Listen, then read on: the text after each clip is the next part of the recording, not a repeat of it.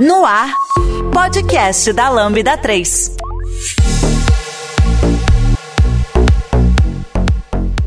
Olá, eu sou Samuel Ferreira Duarte, esse é o podcast da Lambda 3. Hoje vamos falar sobre um bate-papo com os Java Champions. Aqui estão comigo. E aí galera, Bruno Souza aqui.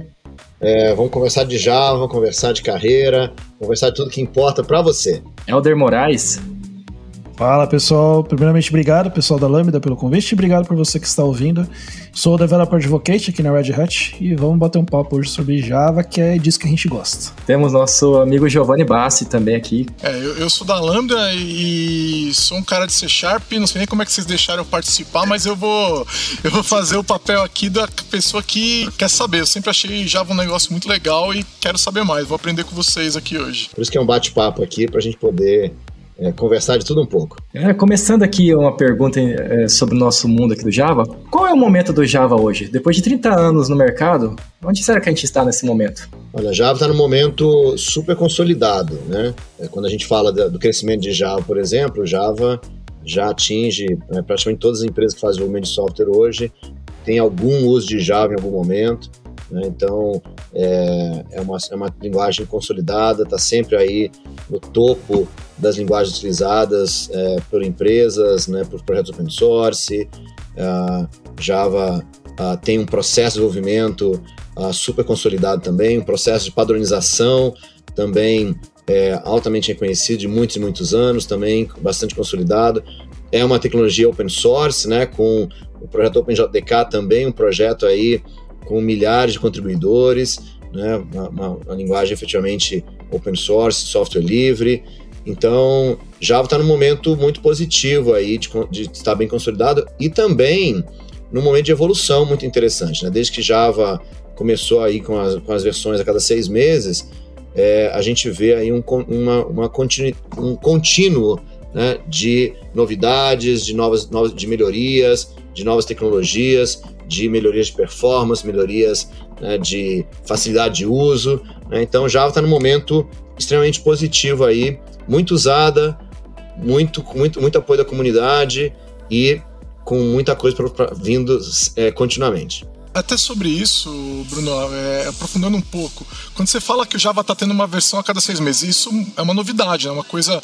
O Java ficou um pouco. Eu acompanhei que a gente é, tava demorando para sair versões novas e agora de repente, cara, toda hora a gente ouve a ah, nova versão do Java, nova... eu tô achando incrível. É, que, que, quando você fala uma nova versão do Java, é uma nova versão da JVM, é uma nova versão da linguagem, é, é as duas coisas, é, é, é o, é o Jakarta. O que, que, tá, que, que tem de novo né, a cada seis meses? A gente, a gente vai ter que, que desempacotar tudo que você falou, porque você tem várias coisas que você citou aí, né? Mas a verdade é que é, Java sempre saía com aquela. Né, no passado, né, o processo de desenvolvimento de Java era a gente quer essa quantidade de coisa aqui, tá certo? Nós vamos desenvolver, desenvolver. Quando essa quantidade de coisa estiver pronta, a gente lança a versão. Conhecemos bem esse processo de desenvolvimento, né? Muitas empresas né, é, estão muito mais preocupadas com a funcionalidade e a gente migrou, é, que para mim eu considero essa a, a grande novidade de Java. Isso tem uma, uma, uma melhoria em Java que para mim eu considero a principal nos últimos anos é essa história do da, da, da que a gente chama de release cadence, né? Então agora Java tem uma cadência que a gente chama do, né, do, do release train. O trem sai a cada seis meses, né?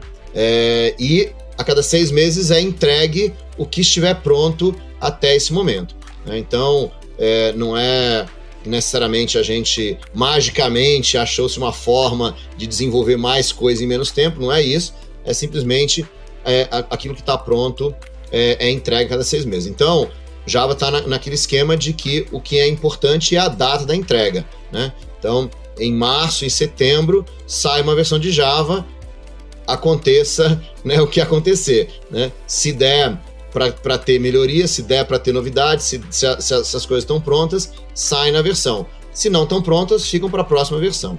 Então, é, isso, isso tornou o quê?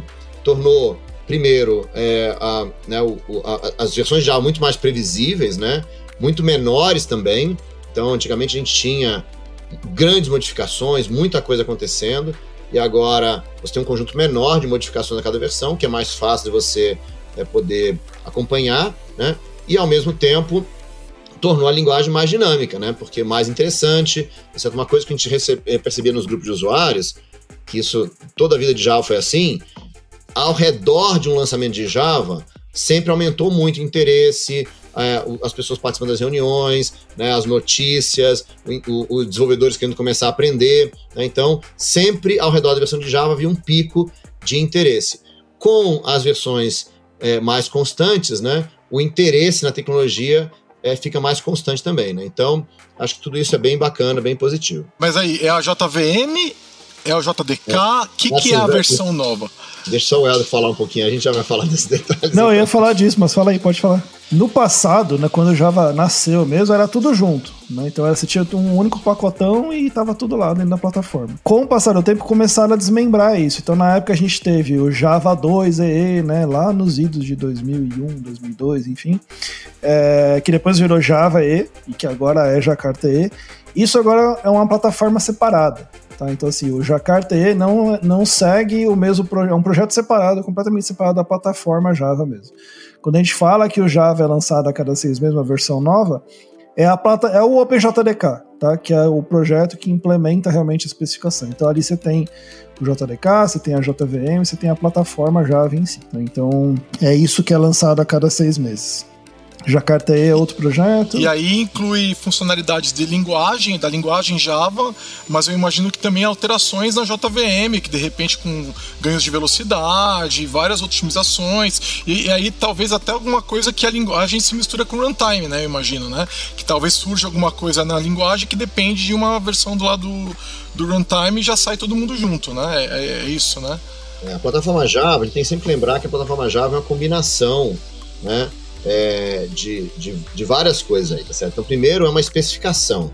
Então, existe a especificação da linguagem Java, a especificação da máquina virtual Java, né? existe os testes de compatibilidade que dizem se a sua implementação de Java é Java ou não, né?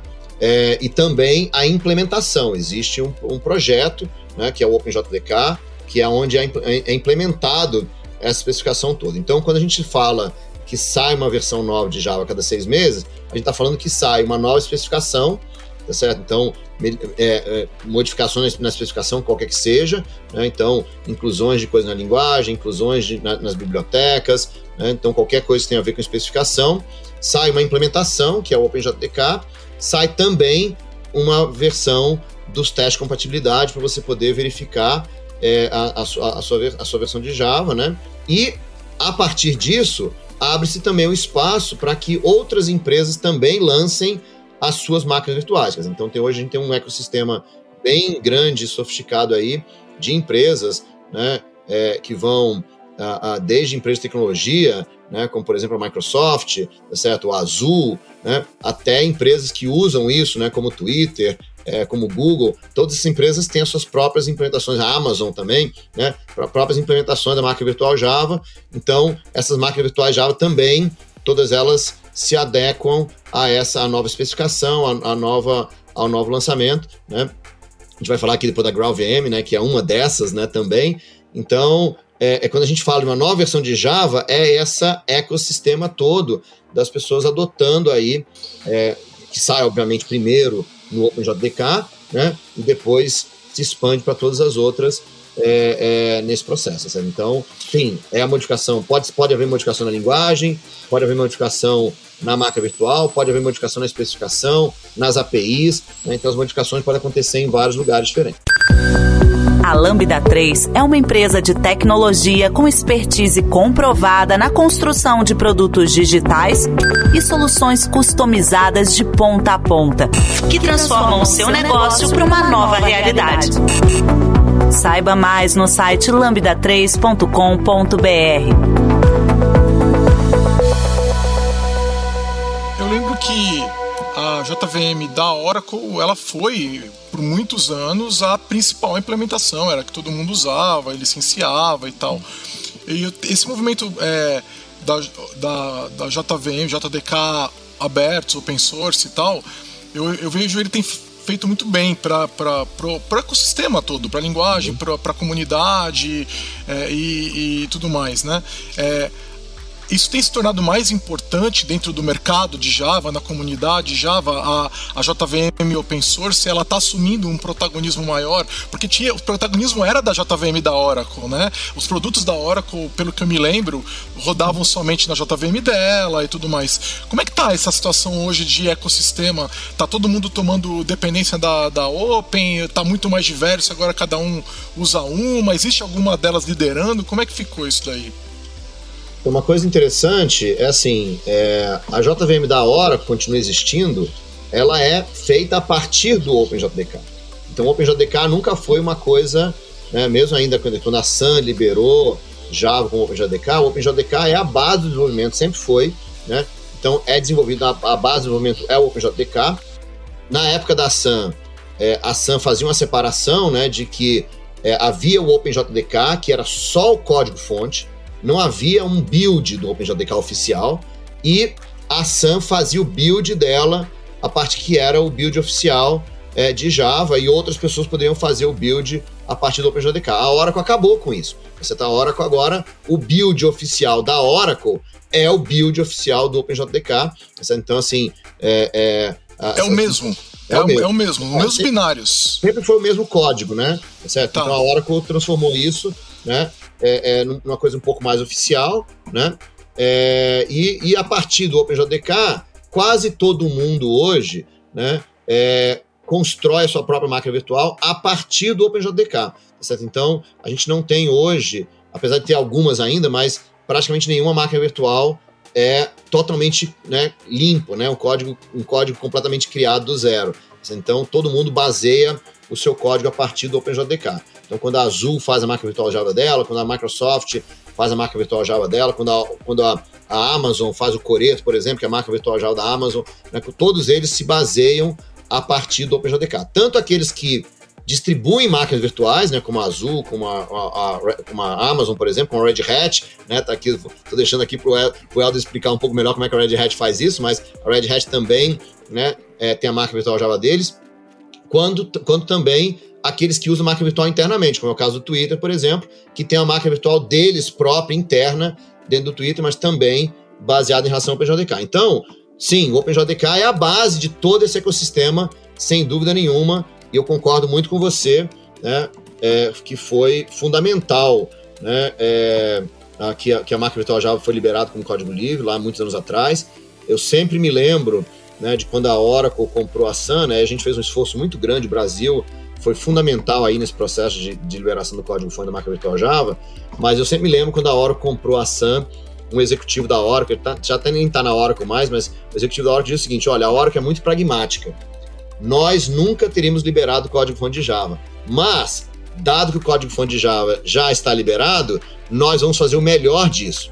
E eu acho que foi muito bom, porque foi exatamente o que a Oracle fez. A Oracle tomou várias atitudes que transformaram, que, que aumentaram né, é, é, o, o, protagonismo do OpenJDK e tornaram o OpenJDK mais importante, tá certo? Eles realmente fizeram o melhor disso. Na época da Sun ainda era separado, a Oracle juntou tudo isso, juntou os times, fez uma coisa muito mais é, aberta, muito mais participativa, muito mais gente hoje contribui com a máquina virtual Java, né? Então eu acho que isso é, é realmente concordo com você. Essa, o OpenJDK é hoje o coração aí desse ecossistema todo. Inclusive teve um, um marco até mais ou menos recente, né? Porque até o Java, se não me engano, até o Java 9, se não me engano, ainda tinha algumas coisas que eram exclusivas da, da, da J, do JDK da Oracle, que era o Flight Recorder e mais uma, um outro projeto grande que eu não vou lembrar agora o que, que era. Que eram coisas que só estavam disponíveis para quem tinha o licenciamento da Oracle, e aí ficava aquele negócio, né? Parecia que as outras VMs precisavam, não precisa parecer não, né? O pessoal queria realmente ter aquilo no, em toda a JDK, mas ainda era proprietário da Oracle. E aí, naquele momento, a Oracle doou, né? Fez uma doação daquela parte do código pro OpenJDK em si. E aí, a partir daquele momento, todas as empresas, todo mundo que contribui com o OpenJDK passou também a ter acesso àquele, à, àquele parte né, do código-fonte. Então, hoje, de fato, você tem todas as JDKs do mercado em tese iguais, né? Porque estão realmente é, 100% do código está no projeto open source hoje.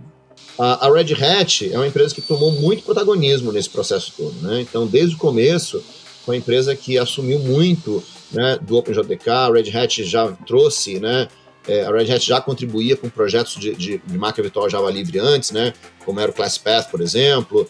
É, então, assim, quando, quando a, a, o OpenJDK surgiu, a Red Hat foi uma empresa que, que apoiou demais, né, e hoje a empresa que dá suporte nas versões antigas né, de Java, é responsável né, pelos builds antigos das, das, versões anteriores de Java, é exatamente a Red Hat. Né, então, acho que isso é muito bacana de que hoje o ecossistema é um ecossistema mais distribuído, né, não é um ecossistema somente da Oracle, que só a Oracle cria e evolui. Né? É que tem um negócio interessante nisso, né, porque a Red Hat, sempre que ela lança uma versão de Linux, é, ela tem por compromisso suportar aquela versão por 10 anos. E ao suportar uma versão de Linux por 10 anos, ela suporta uh, as plataformas que rodam ali e o Java incluso. Né? Então, assim, se eu vou suportar uma versão de Linux por 10 anos e eu estou dizendo que aquela versão do Java é compatível com essa versão, então a Red Hat foi e tomou a decisão, não, então eu vou também é, manter o suporte a essa versão do Java pelo mesmo tempo que eu estou suportando aquele, aquela versão do Linux. Né? Então eles estendem. E isso volta para o upstream. Esse suporte é lá no projeto open source mesmo, todo mundo acaba ganhando junto por causa disso. Muito legal. Sim. E 10 anos é bastante tempo. A gente está falando agora que a cada seis meses nós estamos falando de 20 releases para trás. É muita coisa mesmo, hein, Helder? É um compromisso caro, né, do, no, do lado é. da Red Hat, porque ninguém tá fazendo isso mais. O Node é três anos para trás, o .NET é três anos para trás. Entendeu? Não, 10 anos realmente é, é, é uma coisa. É, a Microsoft faz isso com o .NET Framework, que acabou virando quase parte da SEO, mas é, também não tem mais upgrade, né? Então, na prática, não tem mais muito investimento ali. Agora, 10 anos para trás é muita coisa mesmo. Agora, eu tenho sentido que é, nesses últimos anos, bom, o open source ganhou, né? A gente já percebeu que o open source ganhou e é, eu vivia que muita gente ainda dependia muito de licenciar a JVM da Oracle e tal, e o que eu tenho percebido é um ecossistema Java mais vibrante, assim, mais interessante por causa desse protagonismo maior, é, comparando com, né? E, é, eu acho legal que você pontuou, Bruno, que o, J, o JDK sempre teve aí, né? Mas a, a impressão que ficou para mim é assim por causa de open source estar tá ganhando no mundo todo, em todas as plataformas, a comunidade Java também está abraçando o open source mais e está começando a falar: não, vamos pegar o open, vamos pegar o que está aberto, não vamos licenciá-la, vamos trabalhar com essa ferramenta livre mesmo. E isso tem, eu tenho percebido eu não sei se é impressão minha, tá? Mas uhum. surgirem mais projetos, entendeu? Tá tendo aquele. É uma coisa que a gente vê muito no Node, sabe? Que toda hora aparece um projetinho, né? Tem até a brincadeira aqui, né? Você troca, cada hora surge um framework de JavaScript novo. E eu tenho percebido que esse movimento tá acelerando também no ecossistema Java, que eu tenho achado que é bom, né? É muito bom pro ecossistema é, quando isso acontece. E eu acho que isso só pode ser reflexo de um fortalecimento da OpenJDK, né? Então, é, é maravilhoso, eu acho ótimo, isso eu acho muito bom. É, eu acho que Java sempre teve um, um lado né, é, do, do, do, open source muito forte, né? E tanto que você pega, por exemplo, é, uma das maiores comunidades de open source do mundo, a Apache, né? Praticamente todos os projetos da Apache né, é, são em Java, tá certo? Há muitos anos já. É, você pega a Eclipse Foundation também, que é uma gigante aí do mundo, né? A grande maioria dos projetos são em Java também. Então, assim, é, é, eu acho que, é, que, que Java sempre teve um lado muito forte, né? E uma coisa que as pessoas não sabem, sabe, Giovanni, é o seguinte: é, Java surgiu antes da definição de open source, né? Porque a máquina virtual Java é de 95, né? E quando a máquina virtual Java saiu em 95, ela saiu com uma licença que não era uma licença open source, porque open source só foi definido em 98. Mas já era uma licença que o código-fonte estava disponível e que as pessoas podiam modificar o código-fonte. É, só que era uma licença toda amarrada, com a SAM e tudo mais. Então, quando open source foi definido em 98, uma das discussões era de como que se faria Java ser open source. Mas naquele momento Java estava crescendo, era um produto super importante para a SAM. A SAM resistiu muito aí a transformar a licença de Java em uma licença open source. Isso só aconteceu em 2004, 2005. Mas assim, então é, é, Java sempre nasceu, nasceu muito aberto e não foi open source uma questão de poucos anos aí. Eu acho que se a definição de open source tivesse vindo mais cedo, ou se já tivesse surgido mais tarde, talvez Java tivesse já surgido como open source, porque o time de Java mesmo era um time que queria muito que era uma linguagem de programação, que todo mundo devia ter acesso e tudo mais.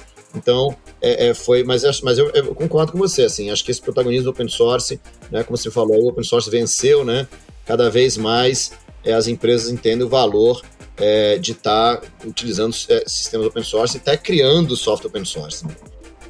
Inclusive, eu lembro, eu comecei no Java em 2002, né, então a definição de open source ainda não estava feita, mas o código já era aberto. Então eu lembro que era bem comum que como não é, hoje é muito fácil, né? Você conseguir o código fonte, entrar numa lista, você encontrar as pessoas. Na época não era tão assim.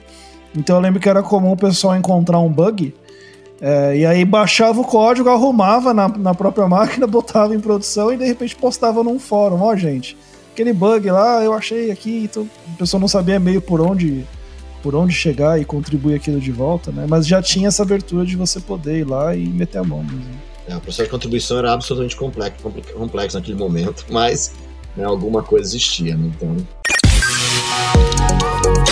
Você já conhece a Lambda 3? Além de sermos uma empresa formada por pessoas apaixonadas por tecnologia, desenvolvemos e entregamos software com qualidade, segurança e inovação, que podem ser um diferencial para o seu negócio. Acesse o site lambda3.com.br e conheça mais. Eu vejo que vocês falam bastante aí a questão da força da comunidade open source, né? Inclusive as concorrentes, eu diria concorrentes assim na forma de falar, né? Por exemplo, o Python está ficando forte por causa dessa questão de ser aberta. Mas, assim, eu vejo que, até vou puxar esse assunto para vocês aqui, questão de segurança, né? Que, os ganhos que a gente tem, às vezes, por ter uma comunidade, assim, mais focada nessa questão ali. Inclusive, também queria perguntar para vocês a questão do Java 8, Java 11, que é mais ou menos que o pessoal atua na área. Eu estou lá codando lá, vejo que ninguém trabalha com nada acima de Java 11. O que, que a gente está deixando de ganhar? Né? Tem muita coisa que a gente está deixando de ganhar. A gente não está na Java 19 porque ninguém está usando, pelo menos no dia a dia ali. Ninguém que eu digo assim, no Brasil, né? No Brasil, assim, os, o grande público, bancos ainda trabalham muito no Java 8, Java 11. É, eu, deixa eu aproveitar e, e é, adicionando a pergunta do, do Samuel. É, eu percebo, eu não sei, a impressão que fica para mim, eu trabalho com Node, trabalho com .NET, trabalho com Rush, trabalho com um monte de coisa diferente é, JavaScript, né, no front-end e tal, a galera tá toda maluca pra usar. O que, que, tem de mais novo? Saiu uma versão, cara, .NET, Node, sai uma versão, a galera já tá atualizando. Um mês antes de sair a versão, já tá pegando o, o, o release candidate pra testar. No Java, a gente vai falar, não, a gente tá no, no 11, tá, o 11, quantos anos? Pô, muitos anos para trás. Por que que é, fica é esse conservadorismo. Não, não tô falando que não é bom. Eu tenho certeza que é ótimo. É, mas é, a gente percebe, assim, é, na comunidade de desenvolvimento de software, que os conservadores são os DBAs, não os programadores, né? Então, por que que os programadores... Eu não sei se são os programadores, as programadoras de Java que têm esse conservadorismo, não sei se são as empresas, é, ou, ou, não tem, é uma percepção errada minha. O que que acontece no Java que não tá todo mundo usando a 19 que acabou de sair, assim, a galera não tá ansiosa para brincar com os brinquedos novos? O que, que acontece? Eu, eu, acho, que, eu acho que, a, que a resposta disso aí são os containers, né? Certo? Porque, na verdade, é, eu acho que uma grandes, das grandes dificuldades aí de Java ser atualizado, né? São, na verdade, não são os desenvolvedores, certo? Mas, são, mas é um ambiente de produção, né? aonde então Java tem sido usado né, em grandes bancos, em grandes empresas, certo? E que e aonde o ambiente de produção é o importante.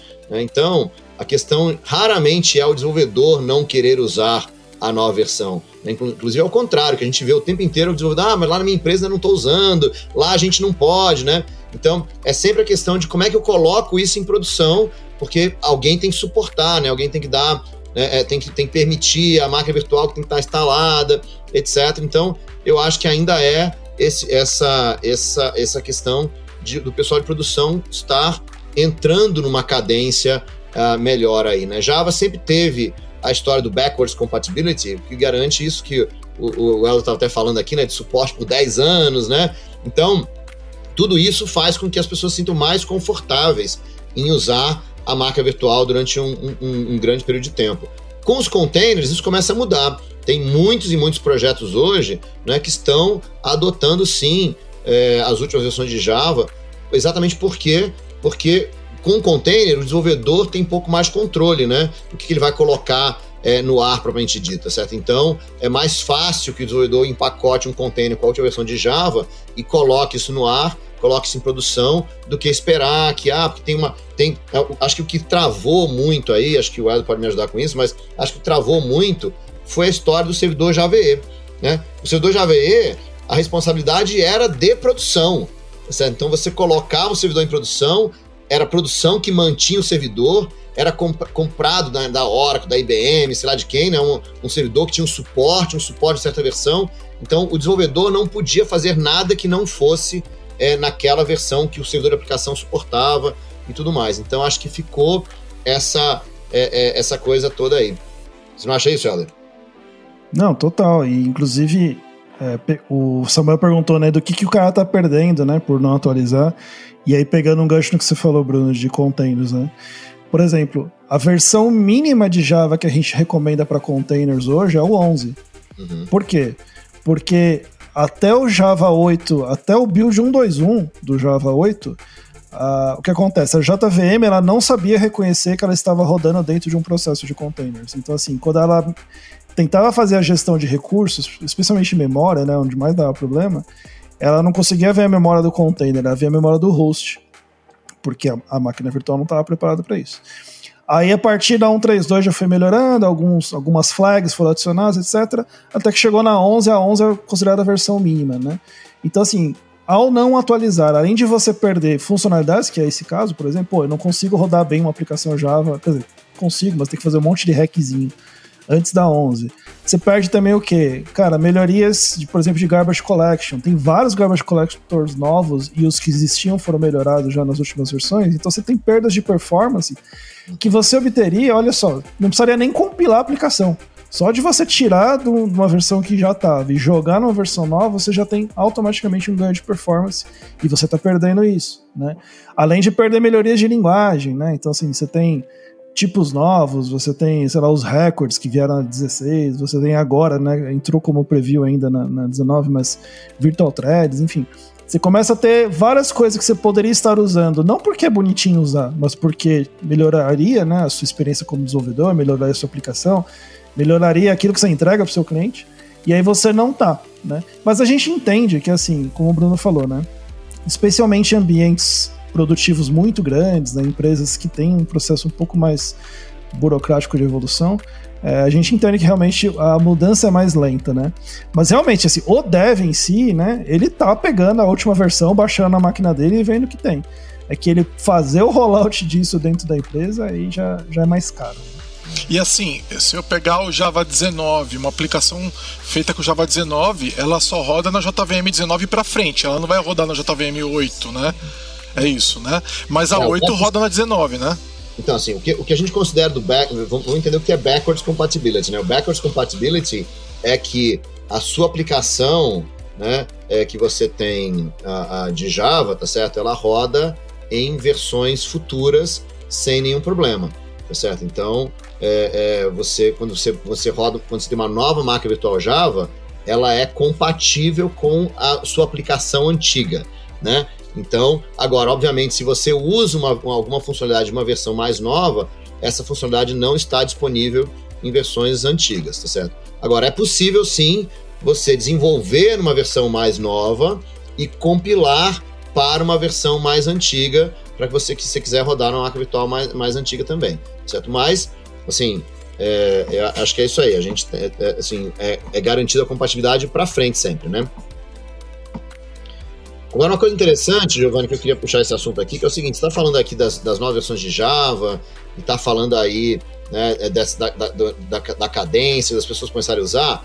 Uma coisa que a gente tem começa, começa a ver é exatamente porque Java sai a cada seis meses, que fica mais fácil né, para o desenvolvedor mostrar que a empresa precisa se adequar, tá certo? Né? E é, eu tenho conversado bastante com o pessoal da marca virtual Java mesmo, porque para mim, eu, eu que sou um cara que acho que é importantíssimo a gente diminuir o batch, a gente entregar versões mais frequentemente. Para mim sempre foi uma coisa muito importante. Eu acho que se você que está nos ouvindo, se você quiser melhorar o seu desenvolvimento, no que quer que você esteja fazendo, tenta diminuir pela metade o tempo da sua entrega hoje. Você faz o que você precisa fazer aí para você diminuir pela metade o seu tempo de entrega. Só isso já vai melhorar muito. E foi isso que a pessoa da marca virtual fez, né? É, e todo mundo tinha muito medo do que ia acontecer, tá certo? Porque o tempo do JCP, da especificação, das discussões, de ser público, de ser aberto com a comunidade. O pessoal achava, não, mas isso não vai dar para a gente fazer em menos tempo, isso vai ser muito complicado. Né? E de tanto que a primeira versão né, é, que era para ser da, da, da, Release Cadence, o, o, o projeto todo estava feito para ser que na primeira versão nada ia mudar. Iam só compilar a versão anterior e lançar, porque não teve nenhuma melhoria a ser colocada, né? E quando na verdade, depois que, que passou a ter a, a, o Release Cadence, o time de desenvolvimento da JVM está muito mais à vontade. Tá certo? Eles têm muito menos reunião, muito menos discussão, muito menos, né, para eles a entrega ficou uma coisa muito mais fácil. Né? Eu me lembro quando eu estava falando né, com o Brian Getz, né, que é o arquiteto de Java, e ele falou para mim, Bruno, essa semana, tá certo? Tá saindo uma versão de Java e eu tô aqui, eu tô no evento, conversando com vocês. No passado isso não existia, né? Quando a gente ia sair uma versão de Java, a gente passava meses todo mundo enfurnado, tá certo? Discutindo e não sei o quê. Por quê? Porque a versão de Java sai a cada seis anos. Então, se a sua funcionalidade não tivesse pronta e não saísse naquele ano, meu, tinha que era daqui a seis anos a sair de novo, tá certo? Né? Então agora, com o release cadence, a versão vai sair, quer você esteja pronto, quer não. Mas se você não tiver pronto, sai outra daqui a seis meses, tá certo? Então, é, tornou o processo todo muito melhor. E acho e eu gosto de falar disso, viu, Giovanni? Porque isso é uma coisa que a gente precisa aprender, todos nós, tá certo? Né? De que o release, release early, release often, tá certo? É fundamental para a sanidade do time de desenvolvimento, né? Então, eu acho que isso é, é uma coisa que a gente tem que, que, que, que eu tenho, a gente tem visto que mais e mais pessoas, mais e mais projetos topam fazer isso exatamente porque estão seguindo as versões de Java. Através de soluções tecnológicas e inovadoras, a Lambda 3 entrega projetos baseados em metodologias ágeis para empresas que buscam qualidade, agilidade e sustentação de seus sistemas, com o objetivo de potencializar o seu negócio. É, eu acho que vocês explicaram aí a, a preocupação, porque é, a gente tem um legado, e legado de fato, né? Você tá rodando lá no, naquele servidor enterprise que tem suporte até a versão, não tem o que fazer, né? Tá comprado, tá rodando, ninguém vai refazer tudo tal.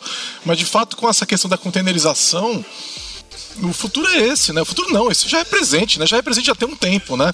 É, o, no entanto, eu vejo que tem empresa que está lá no Java 11 e eles estão começando o projeto com Java 11 ainda, né? Porque é, eu acho que é uma coisa de você realmente considerar e falar não eu vou eu vou buscar uma, um novo modelo de deployment vou parar de usar aquele servidor de aplicação que eu comprei 15 anos atrás e vou começar a considerar container e tal. Mas essa é uma discussão muito maior dentro das empresas e a gente não sabe que não é todo mundo que adotou. A gente tem exatamente o mesmo problema tá com o legado .NET, tá? É o mesmo problema. É o pessoal que está com uma versão tal que não pode atualizar porque tal versão está instalada na máquina e é o que tem lá. E não pode. E aí, como tem várias aplicações vezes, rodando numa máquina, é, não pode ficar. É, tem que começar o projeto na versão que está lá, né? Então, eu acho que é, esse é o problema do, da Enterprise que não tá ainda, não consegue andar tão rápido, tem muito, muita coisa rodando, que tem realmente. Eu acho, e aí o problema é do mercado mesmo, não é do Java, não é do .NET, é do mercado que realmente precisa começar a se mexer, né? Mas é, faz sentido. Eu acho que é, eu, percebo que todo esse movimento do, do Java tá indo mais rápido. Cara, o release 3 é maravilhoso. É, outros ecossistemas estão fazendo também. Eu vejo os mesmos ganhos que você está falando, Bruno. Tá acontecendo em todo lugar, né? Então, eu acho que é muito positivo. Eu acho que isso vai acabar empurrando todo mundo nessa direção. A nuvem, né? A gente tá, agora tá indo pra nuvem. E aí, você, você não depende mais do servidor, você roda num PaaS, né, cara? Tudo isso vai trazer as aplicações para um ambiente mais leve, mais fácil de rodar e naturalmente o Java vai, vai ser atualizado junto, né? E aí, como você falou, né? Eu, eu tô pegando uma, uma aplicação que estava on-premises no Java 8 Cara, eu só troco uma, um númerozinho ali na minha configuração, agora eu tô no Java 19 e bota lá para rodar na nuvem e vai rodar. A gente sabe que vai rodar. E daí, para começar a usar as novidades, né? É, é, é, um negócio legal. Outra coisa que o Elder falou também, né? É do, do, da questão dos, dos problemas. Eu lembro que esses problemas de container, Elder, é, todo mundo passou por ele também, né? É o mesmo problema no Node, era o mesmo problema. No Node é menos porque é uma thread e tal, né? Mas o .NET teve exatamente o mesmo problema. É, o Garbage Collector se configurava tudo errado errado. Porque ele olhava lá, 16 processadores, você ia olhar o container tinha um. Aí ele subia com um, um, um, processador, limitado a um processador 16 threads. Pô, ficava uma porcaria, né? E eu lembro do Java passar por isso também e tal. E é muito louco porque eu já vi empresa rodando Docker com Java 8. Até hoje tem empresa rodando Docker com Java 8. É, e aí não sabe por que a aplicação tá com, tá com um monte de problema, né? Porque tá lá com 16 de thread GC aberta, né, cara? é, perigosamente, né? Na época o pessoal fazia uns scripts que meio que vai, ajudava a JVM a identificar né, a quantidade de recursos correto e tal. Mas, cara, era é um workaround, né? Um, é uma gambiarrinha, né? Então, agora que tem o negócio resolvido por default, né? Que por default a JVM ela já identifica se ela tá num container ou não. Então, não faz sentido não usar, né? É interessante, eu acho que você, esse, esse, já que vocês estão falando desse problema, é interessante que é, o pessoal que ajudou, né, inclusive bancou a, a modificação da JVM para poder fazer isso e tudo mais, foi a galera da G-Elastic, né, uhum. que, uh, que começaram a participar do OpenJDK exatamente porque era, era, era aberto, né, e eles tinham esse problema, porque eles tinham uma solução que era totalmente containerizada, né, porque toda a solução da G-Elastic sempre foi de, baseada em cima de containers, e eles tinham e eles rodavam, e tudo, tudo a G-Elastic era, né, o J é de Java, né, tu, a, a, toda a solução deles era escrita em Java, eles sofriam muito com isso, e eles tinham um workaround interno, né, de, é, é, né, na máquina virtual, de restartar a máquina virtual, de ajustar a máquina virtual e tudo mais, e aí foram eles que propuseram isso para melhoria na máquina virtual, para poder implantar essa solução. Que é exatamente isso, galera. Acho que a coisa legal, é, tanto da Release Cadence quanto da história do JTK, é que mais gente pode participar do processo, né?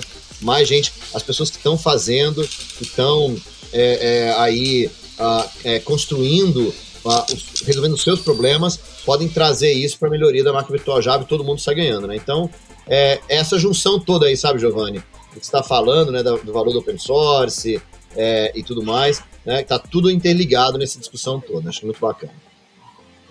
Na minha visão, eu vejo que, tirando a questão da. Acho que não só eu, mas pessoas assim que estão ali no dia a dia trabalhando. Eu digo que minha esposa também coda, né? Os ouvintes, assim, eu sou casado com uma pessoa javeira também. E o pessoal tem aquela coisa, quando, quando a Oracle adquiriu né, o Java, a gente foi que a gente sentiu que talvez não fosse 100% open source, mas já passou essa, essa trauma. Mas a gente, tirando isso, a gente sempre achou open source.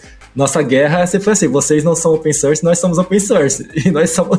Então, assim, na visão assim, do plano pro Giovanni, pra todo mundo que é assim, né?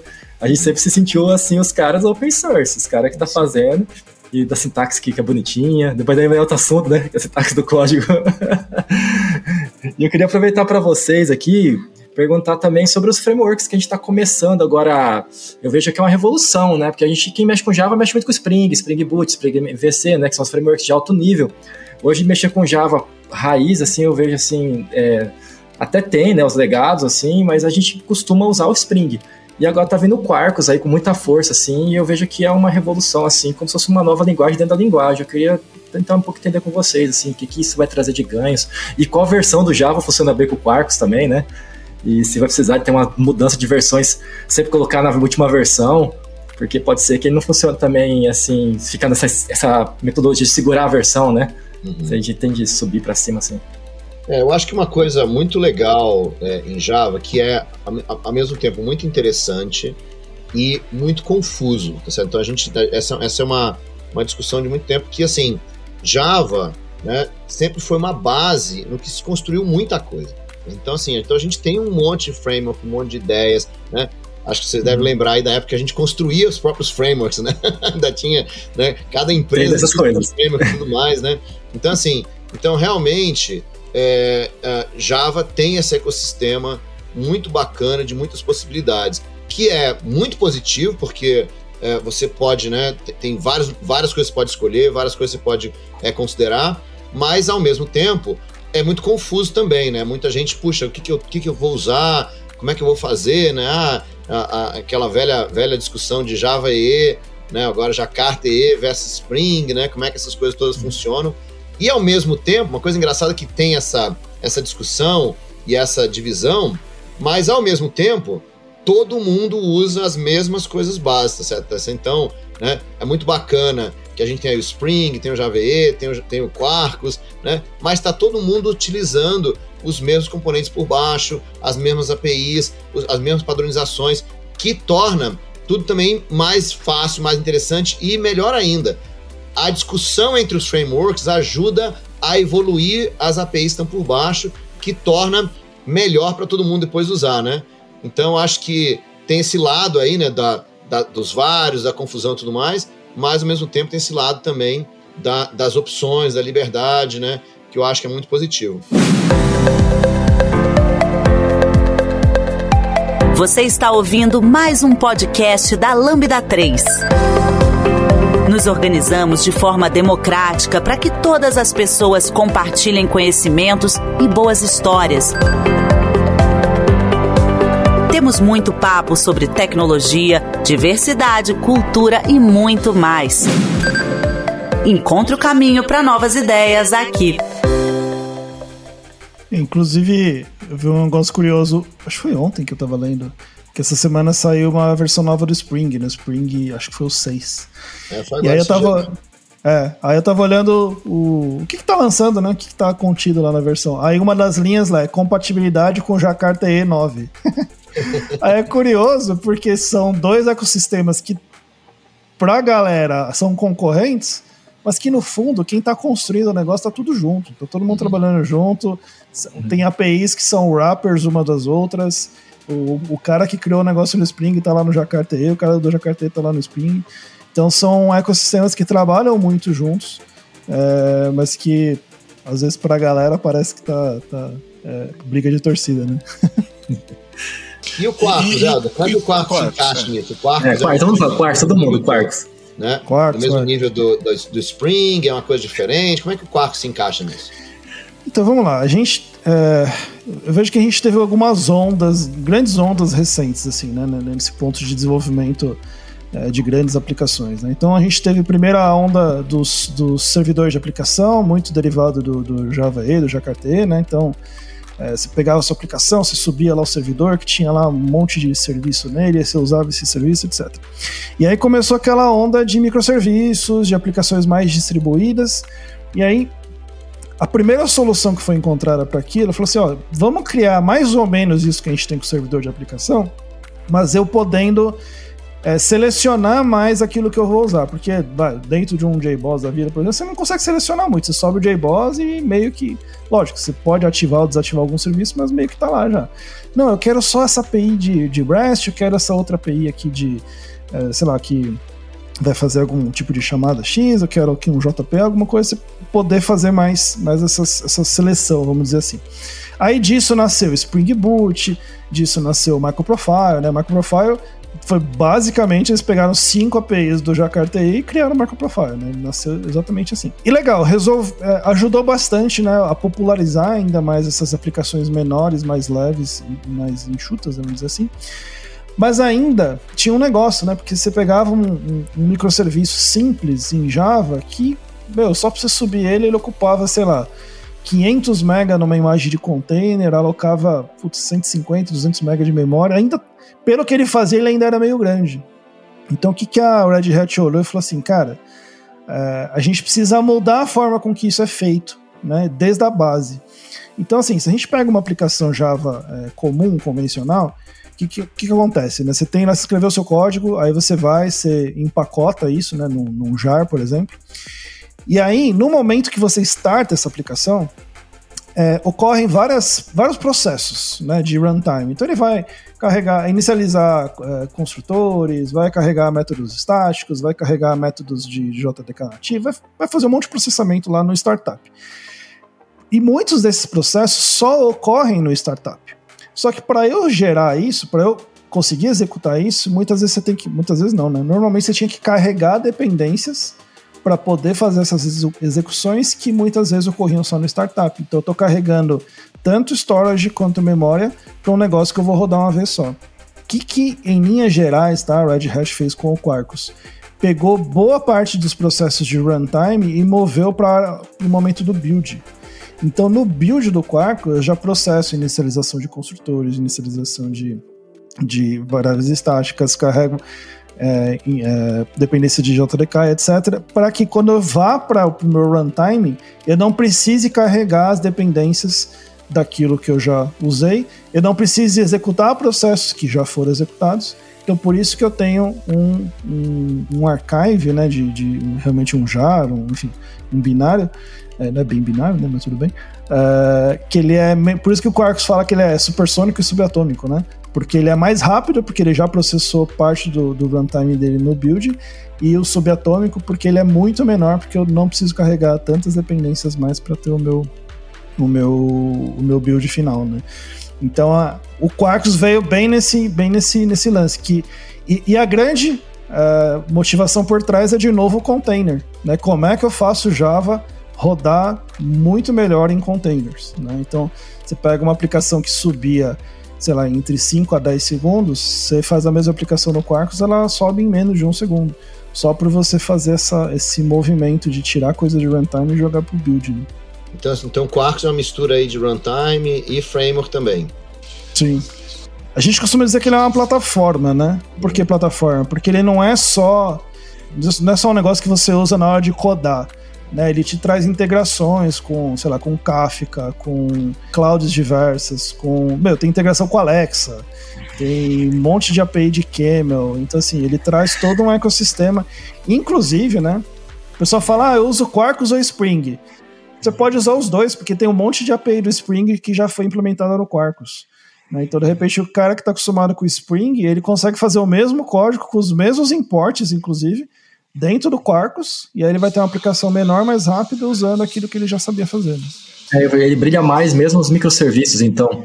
Assim, não que seja só os microserviços, é onde ele faz dar o show. Você conversei com um arquiteto amigo do Bruno também aqui, o Pedro, se não me uhum. engano. É, e ele comentou que tem ali uma divisória ali, assim, de como que é visto isso, se a aplicação é muito grande, o jeito que ela esquenta, o jeito que funciona ali a parte do processamento, que em alguns casos ainda tem essa discussão, assim, se em qual caso que uma vai ter mais ganho que outra, você é sempre, sempre ganho em todos os momentos, né? Então, essa discussão, na verdade, ela é num, num subset disso, que é a questão da imagem nativa. Uhum. Tá? Porque, assim, é, porque o que acontece? A imagem nativa ela vai dar um passo além nisso, né? Então você pega esse build super otimizado do Quarkus e faz mais uma otimização dele voltada para o SO mesmo. Então assim, eu vou pegar, por isso que chama executável nativo, porque é um executável uhum. Que eu não preciso da JVM para executar ele. Uhum. E aí, tipo, se a aplicação de Quarkus leva, sei lá, um segundo para subir, o executável nativo vai levar de 15 a 20 milissegundos. Uhum. E aí você fala, caraca, então por que, que eu não uso isso para tudo? Hum, porque ele não é feito para tudo, né? Não é uma bala de prata. Exemplo, é isso que eu perguntei, tá bala de prata. Ele não tem. Ele, ele tem. Ele tem. O Garbage Collector. Ele não tem uma JVM, tá? Então, algumas funcionalidades muito básicas de JVM, na hora que ele é compilado, ele embeda isso no seu, no seu executável. Então, por exemplo, você não vai ter exatamente um Garbage Collector. Você vai ter uma versão do Garbage Collector que é chamada de Serial GC, né? Serial Garbage Collector que é um garbage collector que só, se sua heap for muito grande, ele congela na hora dele fazer o garbage collector. Então, em vez de ele te ajudar na performance, ele vai te atrapalhar.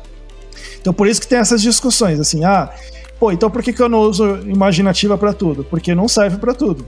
Ela serve para aplicações que tenham um ciclo de vida muito curto é, e que precisa de um, por exemplo, um startup super rápido. Exemplo clássico, uma função lambda né? Que você vai chamar, ela tem que responder rápido e ela morre rápido. Pô, aí você não tem nem tempo de ter um garbage collector, então realmente isso não é um problema. Né? Mas isso é um, um, passo além do que o Quarkus foi feito mesmo. O Quarkus ele não depende de GraalVM, de, de, de imaginativa nem nada. Ele funciona em qualquer JVM. Mas se você quiser usar uma imaginativa, ele é 100% compatível também. Tá, então, o, só para entender, o Quarkus é um framework web. É isso? Framework Java, não é só para web. Java, Você pode fazer não é só para web. Não, você pode fazer aplicação client, por exemplo, para rodar em terminal. Ah, É, funciona com qualquer coisa. E aí, É. E, e a pegada dele toda é adiantar lá o que você falou, fazer uma compilação mais enxuta, trazer uma, um footprint de memória muito menor e acabar executando muito mais rápido. E aí, com relação a desempenho, ele fica num desempenho tão bom quanto o que eu teria com a aplicação Spring, por exemplo. A gente não, não, não é autorizado a faz- falar de comparações com outros frameworks, né? Por, enfim, questões diversas. Mas é, ele tende a ser bem mais rápido, assim, tipo. O, tem benchmarks de- que mostram de até 100 vezes mais rápido, dependendo o, o cenário, dependendo do contexto. né? Tá, só ele- ele- só por ele- você é, fazer essa troca, né? Não, só fazendo essa troca, né? De trazendo processos de runtime para build, né? Entendi. E você falou da Graal VM. Eu achei que o Quarkus dependia da Graal VM, mas você está dizendo que não. Eu, o VM é uma opção onde o, o Quarkus pode rodar. O que, que, que é a Graal VM? É uma outra JVM, é isso? A GraalVM, vamos lá. Ela é um sim, ela é uma JVM, ponto, né? Tá? É uma, é uma JVM normal, inclusive certificada. Se pegar a GraalVM, a última agora que é a 23, acho, ela é certificada OpenJDK 11 e OpenJDK 17, tá? Você tem as duas versões. Então assim, é uma JVM. A GraalVM é um projeto que ela vem desde o Sun Labs, tá? Ela, inclusive eu acho que o Bruno acompanhou um pouco na época que ele era da Sun começou lá na Sun Labs, aí a Oracle comprou a Sun, a Sun Labs virou Oracle Labs. Cara, é um projeto acadêmico que se você pesquisar tem um monte de paper de doutorado, de PhD relacionado à GraalVM. Então esse projeto vem há muito tempo já. É, porque o projeto, quando começou, um projeto muito louco, né? É. Quando a gente começava a falar da, da, da GraalVM, o objetivo da GraalVM, né, assim, e ela faz muitas dessas coisas hoje, que era você poder rodar qualquer linguagem em cima de uma máquina virtual. Então não era uma, não era, ela, quando a gente fala que a GraalVM é uma JVM, precisa tomar cuidado com isso, porque ela não é uma JVM. Ela, ela tem, né? também roda Java. certo? Mas a ideia da GraalVM era poder rodar qualquer coisa, rodar JavaScript, rodar C, tá certo? Né? Rodar qualquer linguagem, era ser uma máquina virtual é, universal, que pudesse rodar com garbage collector, com tudo isso, qualquer linguagem, inclusive facilitando a chamada entre linguagens, né? Então a GraalVM era uma coisa mais do que uma JVM. E ainda é assim hoje? Ou ela especializou no Java? Não, ela é assim, inclusive assim, como é que eles fizeram isso, né? Então ela tem um- um- uma base que é realmente uma JVM, e aí eles criaram um framework chamado Truffle. O Truffle, ele tem uma API que ela é uma API poliglota. Então, através de chamadas do Truffle, você consegue fazer Java falar com JavaScript, com Ruby, com Python, etc. Inclusive, você pode pegar uma linguagem que não esteja implementada ainda e fazer a sua implementação. Tipo, ah, eu quero fazer a implementação de, sei lá, R. Ah, inclusive teve um caso desse que foi até bem conhecido na época. Ah, se você baixar o GraalVM, tem algumas linguagens já implementadas. Então tem JavaScript, tem R, tem Python, tem Ruby, tem C e C++. É, a implementação do R, se não me engano, quem fez foi um estagiário do time do Oracle Labs e ele fez em três meses. A implementação de uma linguagem, por quê? Porque o Truffle dá toda essa interface para você fazer uma linguagem rodar em cima do GraalVM. Então, assim, realmente, o GraalVM ele, é todo esse projeto gigantesco que tem a JVM, tem o Truffle, é, tem um cara chamado Native Image Builder, que é o cara que vai gerar a imagem nativa. É, e assim, como os dois projetos meio que. Não que veio ao mesmo tempo, mas vieram em tempos muito próximos. E o Quarkus, por default, toda a extensão dele ela é feita para rodar com imagem nativa. Então é uma, é uma coisa que eu sempre respondo, né? Ah, então quer dizer que o Quarkus é assim por causa da GraalVM? Ela fala, não, gente, não é. Ele é compatível com o OpenJDK qualquer uma.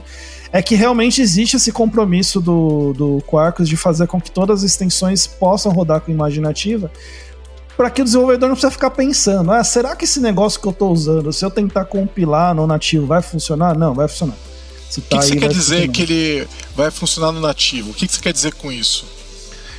Quer dizer que se eu. Vamos supor, eu fiz minha aplicação aqui. Qualquer aplicação que seja, tá? Ah, por características da minha aplicação, eu quero fazer a distribuição dela como um executável nativo, tá? No Quarkus, vai funcionar, você sabe que vai funcionar.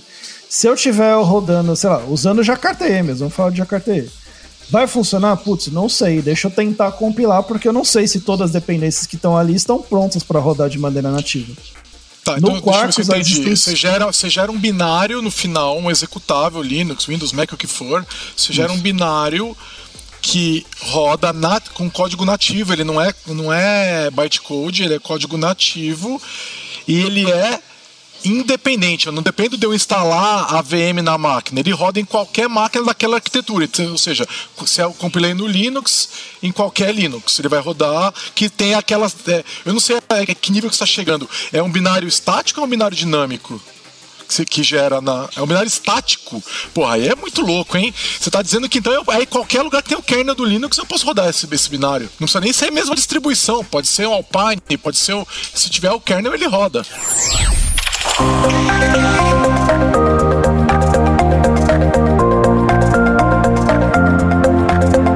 Esse podcast é produzido pela Lambda 3, uma empresa de tecnologia inovadora que pode te ajudar em seus maiores desafios.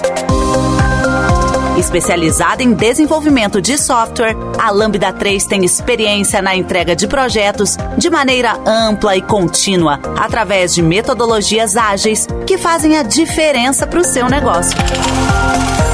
Conheça nossas soluções entrando no site lambda3.com.br. Só para ajudar o pessoal a entender, assim, né, a, a máquina virtual né, ela adiciona uma camada no meio aí dessa história toda, tá certo, né? E tem várias vantagens, tá certo? Então, o código, o código de Java é compilado para um, um bytecode, né, que é um código intermediário, e a JVM entra nessa história. É, isso tem várias vantagens no momento de execução, você pode fazer várias mágicas aí, né? É, por isso você tem né, o, o, compilador dinâmico, o just-in-time compiler, o hotspot, várias coisas para acelerar a execução do código em momento de runtime. Agora, sempre foi possível você compilar, sempre, sempre houveram compiladores para compilar Java para código nativo, certo? Mas, quando você fazia isso, você acabava, né, tinha várias dificuldades para você fazer isso. A GraalVM trouxe um processo melhor de você fazer essa compilação, que você continua mantendo várias vantagens de Java, mas não todas. Então, acho que, isso que eu queria só voltar no que eu estava né, explicando, porque assim, não, não é tudo que você pode fazer em Java que você pode compilar para código nativo. Por quê? Porque a máquina virtual Java tem a sua função, ela tem várias coisas que ela faz e não é tudo que você pode fazer. Então, quando você, é, você gera um binário, você tem que. Né, você, você perde alguma coisa, certo? Então, eu acho que o, que o que acontece é que quando você faz isso num código Java normal, quando você faz isso num, num projeto Jakarta, por exemplo, ou no Spring, você pode, sem saber, estar usando bibliotecas, etc., que não vão permitir que seja compilado, que não vão funcionar adequadamente quando se compilar o código. O Quarkus se comprometeu a só colocar no Quarkus aquilo que pode ser compilado. Portanto, quando você desenvolve alguma coisa no Quarkus, você não precisa se preocupar. Você pode fazer a sua aplicação usando tudo do Quarkus e se na hora do deploy você quiser usar isso na máquina virtual ou você quiser fazer, gerar um código nativo, você sabe que vai funcionar por quê? Porque o Quarkus está usando um subset que é garantido que vai funcionar. É mais ou menos por aí. Tá, e, e, e toda vez que eu, tô, que eu estiver usando a GraalVM o código vai ser nativo ou ela, ou ela tem a opção de não, de não ser nativo? Não, a compilação é uma opção que ela oferece. Você pode usar, por exemplo, o meu, o meu laptop, ele tá a minha JVM default sempre é GraalVM. Porque como eu faço muita demo, eu estou usando GraalVM, mas raramente eu gero um executável nativo. Eu estou usando como uma JVM normal. E aí nesse então, caso não teria as limitações que o Bruno falou. Não, é JVM normal. É, tá. Porque, é, como vocês tinham falado, ela passa em todos os testes, toda especificação, então ela tem que conseguir fazer tudo. Mas no caso da compilação para nativo, você tem restrições. Isso é natural. É, isso eu acho que é, é compreensível é, que isso aconteça, porque eu imagino que deve. Certeza que tem alguma coisa de reflection aí que já não dá para fazer, né? É normal, porque toda a parte de reflection ela depende de uma introspecção de tipos que quando você faz compilação para binário você perde, né? É, pro nativo, né? Você perde. Então, é, imagina imagino que deve estar entre os caras que não, talvez não funcione e tal. Se bem que às vezes eles conseguem dar uma. fazer alguma coisa funcionar também. Mas é, interessantíssimo. Eles deram, eles andaram dando, dando uma melhorada nisso. Se, se a gente tivesse essa conversa em 2018, eu falaria assim: não funciona a Reflection, tá? Ponto. É, a, nas últimas versões, cara, funciona quase tudo. Eles já deram uma boa trabalhada nisso, então. Tanto que agora a gente tem o Spring Native, né? Que o Spring é uma Sim. plataforma que usa muito Reflection. E agora possibilitou que tivesse o Spring Native muito por causa disso, né? A plataforma agora é bem compatível com isso. Que nós estamos dando uma olhada, inclusive, no projeto que a gente está trabalhando aqui agora. É, agora, só eu, cara, os números que eu vi de compilação com Quarkus e GraalVM para nativo explodiram na minha cabeça. Primeiro é o lance da, compila, da, da, do binário estático, que já é um negócio que você não espera ver numa uma aplicação de Java, vamos combinar, né?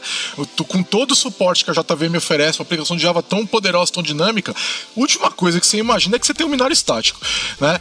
E segundo, eu vi números muito agressivos de tamanho do binário e de footprint de memória, assim. Então, para dar uma ideia, assim, o que, que eu consigo. Quando eu, pegar uma aplicação, fazer um Hello World com Quarkus e uma API, por exemplo. Você tem ideia mais ou menos de qual é o tamanho de um binário desse e, e, demanda de memória? Porque eu lembro que eu lembro de ter visto, acho que foi até num TDC, tava com o time da Red Hat lá, e a galera mostrou, eu falei, mas isso é Java? Isso é uma API em Java, nativo? Eu falei, não, não é possível, cara. E os caras falaram, não, cara, é sim, olha só, não sei o que. Eu falei, pô, incrível, maravilhoso. Vocês é, têm esses números aí? Porque assim, eu acho que muita gente não eu não sabia, é, e já faz um tempo que eu vi, tá? E já explodiu minha cabeça uns dois ou três anos atrás. É, quais são esses números hoje, assim, mais ou menos? Vocês têm uma ideia? Então, o Ed, pode, o Ed talvez possa falar uns números, né? Mas só, só queria falar uma coisa interessante, né? Porque é, a, a compilação nativa né, de Java, é o que eu falei aqui, há muito tempo se faz isso, há muito tempo, gerar, gerar binários estáticos e tudo mais. Mas a Sun era contra, tá certo? Por quê? Porque a Sun queria bater na tecla, que era, que, que era uma coisa muito importante na época mesmo, na tecla da multiplataforma, tá certo? Então, a Sun foi muito contra e a Sun segurou o máximo possível, né? É, é, a Sun, ela mesma não fez nada disso, tá certo? Quer dizer, a GraalVM veio depois, mas naquele começo de Java tinha um objetivo aí de, né, de, de, mostrar que Java era multiplataforma, que você podia rodar em vários lugares tudo mais, né, de que Java não era simplesmente uma coisa que você pegava lá, compilava e, né, e você, e você per, perdia essa vantagem de poder rodar em todos os lugares e tudo. Então, é, a Sam foi muito contra isso. Por isso que, por exemplo, você chamar código nativo em Java sempre foi muito difícil, né? É, é, hoje em dia quem está resolvendo isso agora, né, nas últimas versões e tudo. Então, uma das coisas que eu acho muito legal, que quando a Oracle assumiu, certo, é que a Oracle foi uma empresa mais disposta a experimentar e a, e a, e a tornar essas coisas todas mais mainstream, certo? Então, eu acho que hoje em dia, isso que você está vendo aí, puxa, que né, estoura nossas cabeças e tudo mais, é porque agora a gente está vendo coisas que são realmente possíveis é, fazer. Quer dizer, a GraalVM na época da Sun era um projeto experimental, né? Agora com a Oracle virou uma coisa real é, que as pessoas podem utilizar. É, e inclusive essa questão de, de multiplataforma, né? Como você tem container hoje, meu, tá resolvido. Porque eu gero meu binário nativo, eu meto ele num container e acabou, cara. Não importa onde esse container vai rodar. Né? Eu tô garantido né, nisso, né? Então, falando de números, porque eu vou. É, vai ter uma palestra daqui a duas semanas que eu vou dar e eu tô com esses números bem na, na minha frente aqui, ó. Por exemplo, se pegar um. Isso. Aí, de novo, é aquele negócio que a gente não. A gente não pode citar o nome do framework comparado, mas vocês sabem qual é, tá bom? Se pegar uma aplicação REST com um CRUDzinho, nesse framework tradicional, memória, tá? 218 na, no framework tradicional. Se eu usar 218 mega, 218 mega. Se eu usar Quarkus com OpenJDK, cai para 130 mega. E se eu usar Quarkus com GraalVM, cai para 35 MB. Tá? Então eu vou para praticamente. Cara, 35 MB para uma aplicação dessa é nada.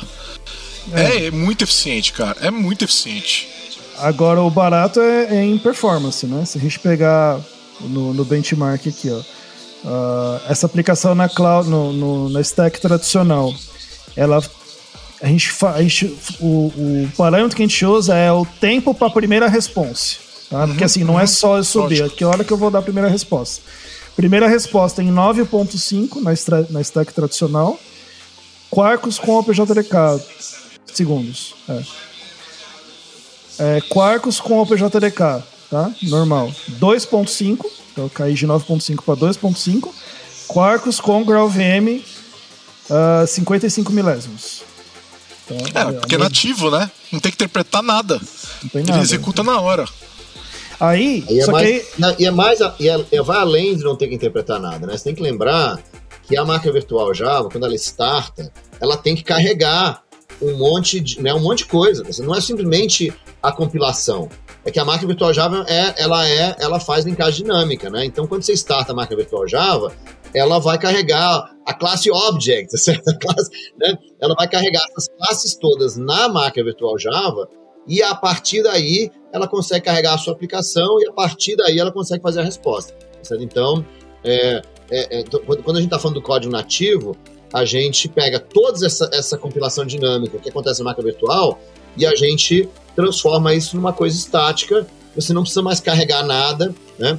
É, e, e aí realmente, a- a- a- principalmente o tempo, né? Você vê que, que é, o tamanho de memória cai bastante, mas o tempo né, de resposta é absurdamente menor. E aí vem um ponto interessante de fazer a ressalva, né? Porque, de novo, né? Talvez surja a pergunta, pô, então por que que eu não uso isso para tudo? De novo, você tem que pensar qual é o, o cenário da sua aplicação. Porque vamos lembrar que, até o Bruno mencionou, né? A máquina virtual ela tem o Just-in-Time Compiler. Que, que esse cara faz? Qual, qual que é. a- Que para mim é um dos grandes poderes da JVM. Em runtime, ele fica melhorando a performance da sua aplicação. Então, se você tem uma, chamadas que ocorrem com uma frequência muito grande e tem um ciclo de vida longo, a JVM vai melhorando a performance disso. Ao passo que no nativo não, a performance que você tem, ela é muito top, mas ela é final. Ela nunca vai mudar, ela vai ser sempre aquela mesma performance. Então depende muito do cenário da sua aplicação, né? Então, se você tem uma aplicação que você precisa estar o tempo todo no ar, tá sempre ali lidando com requisições, você não fica matando instâncias, subindo instâncias de novo, pode ser que a, a, executável nativo não seja tão legal para você assim, né? Porque vamos pensar, sei lá, eu tenho aqui um ERP. Cara, tanto faz se minha aplicação sobe em um segundo ou em 10 segundos, entendeu? Porque eu vou ficar o dia inteiro conectado nela, consultando, fazendo coisa, né? Agora não, pô, é processamento de pagamento, tô, eu sou, sei lá, uma empresa igual a Hotmart, né, que tá processando lá um, vendas e um monte de gente chegando, pô, eu preciso ser rápido, então talvez eu precise de funções que vão ter um ciclo de vida curto, que vão estar tá respondendo isso muito rápido, aí o nativo pode fazer mais sentido. Né?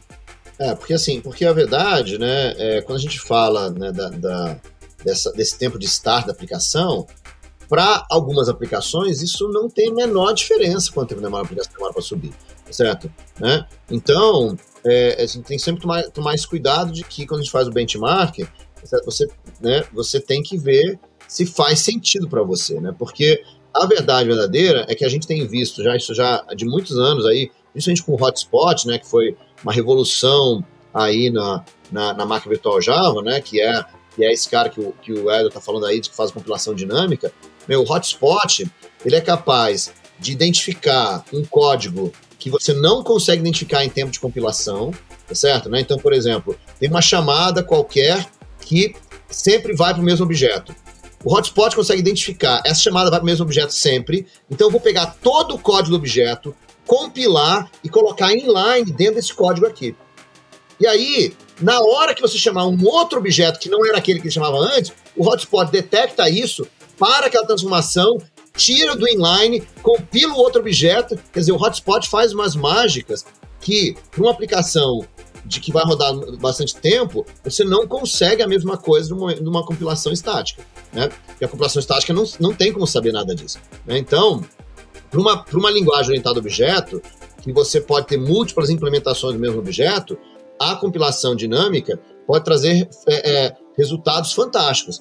Né? Então, por isso a gente tem sempre que tomar cuidado o que, que é o que. Mas, meu, quando você tem uma função na nuvem, ela vai rodar uma vez e vai sumir, tá certo? E mesmo que você tenha que rodar ela mil vezes, todas as vezes você vai ter que startar de novo e jogar ela fora, aí é diferente, porque você não, você não quer em momento algum aquela função vai ser diferente, ela vai sempre ser, e aí faz sentido uma compilação nativa com, com muita força. É, mas você sabe que mesmo nessa frente, viu, Bruno e Helder, tem bastante investimento feito de pesquisa e tal, e começando a ser aplicado já na, pelas big techs e tal, que resolve também esse problema para para compilação, tá? Que é, não sei se você já deve ter visto, imagina um negócio que é o Profile Guided Optimization, né? Que é, a ideia é você pegar uma aplicação, porque é, de fato, né, a execução em runtime, ela permite muito mais coisa. Por exemplo, até a questão do processador, né? Sair amanhã uma, uma nova syscall que permite otimizar alguma coisa ou alguma otimização nova ali que um processador novo traz, um, um programa que você compilou para bytecode 10 anos atrás, numa JVM nova, ele pode usar essa otimização. E o que você compilou 10 anos atrás para estático, não, porque ele não sabe que essa instrução existe no processador. Então tem um monte de coisa que dá para fazer. Mas uma coisa que dá para você trabalhar, e aí você, mas aí você teria que estar no processador novo tudo, é fazer essa otimização guiada por perfil, né? O Profile Guide Optimization, que é é você falar, não, eu vou instrumentar. Isso a ferramenta, as ferramentas fazem, né? elas instrumentam o código e executam o código muitas vezes e vá, ah, deixa eu perceber, ah, esse método aqui eu posso desvirtualizar, posso fazer inline, porque pelo que eu percebi que ele está rodando, é isso que acontece, e ela vai lá e executa a otimização no código compilado também, mesmo pro, pro, pro, pro nativo. Então, mas é, eu, eu concordo totalmente. A gente está entrando num detalhe que é super é, é, é, é complexo e que cada pessoa aí vale cada um ir olhar. E aí a gente vai ter que falar de JVMs diferentes também, né? Comparar desempenho. É, é muito mais complexo do que uma. Não dá para ser resolver isso ouvindo um podcast, eu acho. Mas não, o que eu verdade, acho legal é, verdade... é, é, ter essa ferramenta no, no cinto de utilidades, cara.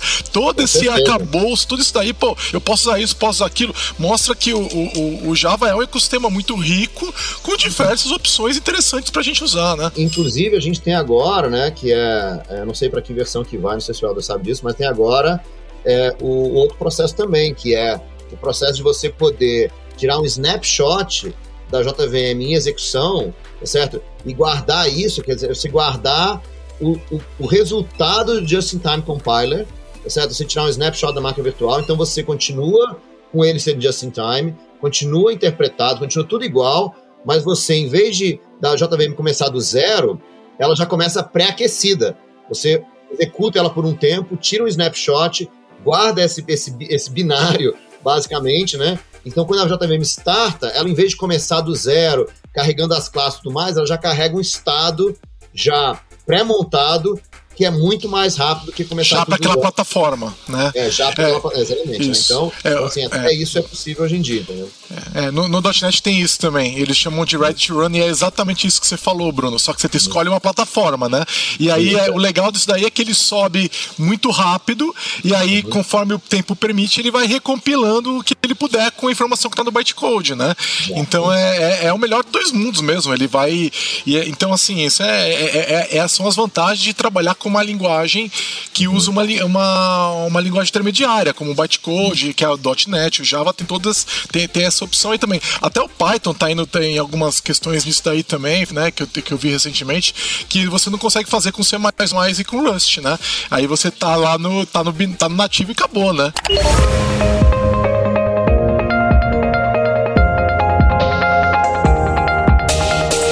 Trabalhe na Lambda 3 de qualquer lugar do Brasil. Estamos com várias oportunidades abertas para atuação remota full-time. Acesse vagas.lambda3.com.br, conheça nossas vagas e vem ser Lambda.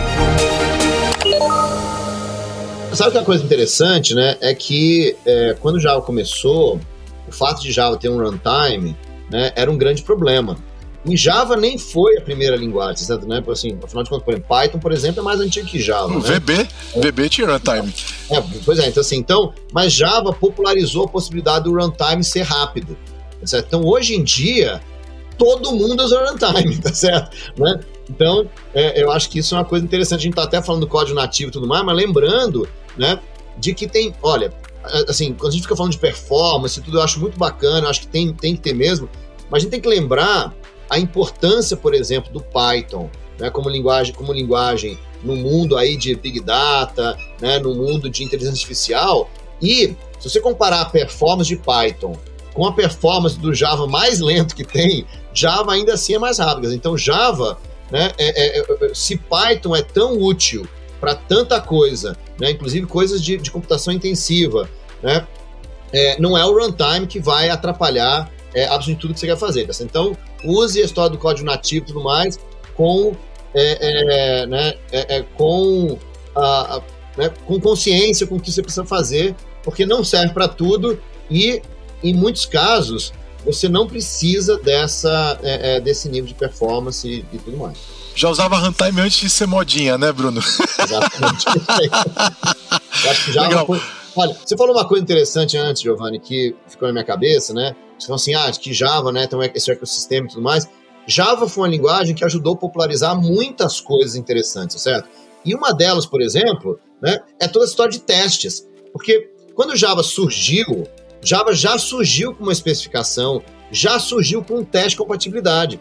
Então eu me lembro, por exemplo, quando a Sun liberou o, o, a ferramenta que a Sun usava para fazer teste interno de Java, que era o teste de compatibilidade, liberou, a galera pirava, meu, como assim? É possível testar minha aplicação, né? Então, assim, Java popularizou muitas das coisas que a gente considera hoje é, coisas que são best practice no desenvolvimento de software, né?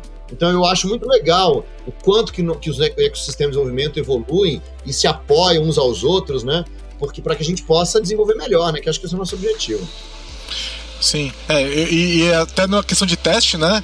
É, é, isso era uma coisa, isso surgiu muito forte na comunidade de Java. O livro de TDD do Kent Beck foi escrito todo com, com Java, entendeu? É, é, é, é o JUnity é, é um marco na, na, na, na no mercado de, de, de, desenvolvimento de software. É assim, o JUnity, que o JUnity trouxe pra gente, ninguém estava fazendo isso naquela época, não com aquela escala e não com aquela popularidade, né? Queria saber, assim, é, tá, tá, tá, muito interessante. A impressão que eu tenho aqui, vocês estão contando um monte de coisa interessante. Acho que dá pra fazer mais três horas de conversa, mas não dá, né?